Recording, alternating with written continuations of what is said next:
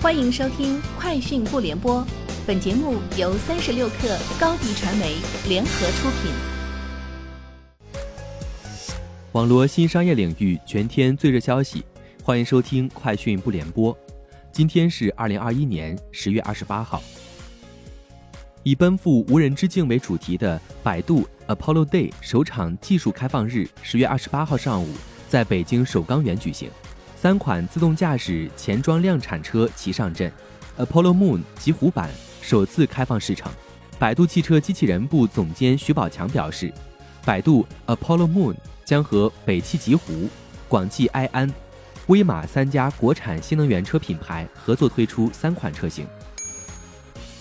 TCL 电子直线拉升涨超百分之十二，现报四点三一港元，此前获多家大行看好。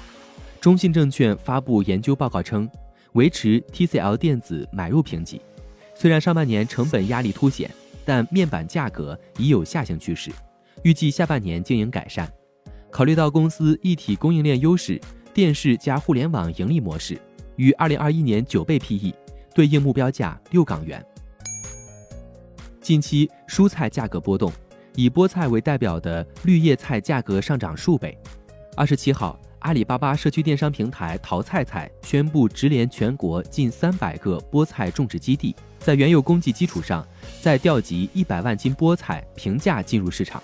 淘菜菜商品运营负责人表示，淘菜菜将继续发挥直连农业和社区的优势，以确定性订单助力好菜好货进社区。三十六氪获悉，同花顺在微博上表示，因网络线路出现异常，同花顺 App。部分用户出现登录异常，目前已经恢复。如有个别用户仍存在问题，请随时联系我们。由此对用户造成的不便深表歉意。在昨天的 OPPO 开发者大会上，OPPO 智行将车机互融能力正式对外开放，希望能够与硬件合作伙伴、应用开发者和 IoT 行业合作伙伴共同建立车机互融平台。OPPO 智行目前的合作厂家。已经超过七十家，涵盖汽车厂商、两轮电动车厂商、泰尔一厂商以及出行服务提供方等。OPPO 软件工程事业部总裁吴恒刚预计，到二零二二年，该解决方案将落地超过一千五百万辆车。苹果公司宣布，已有五十家中国公司加入苹果的供应商清洁能源项目，这一数字比过去一年增加了一倍多。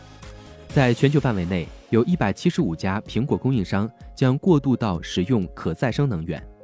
苹果公司称，这意味着公司与供应商将带来超过九 G 瓦的清洁能源。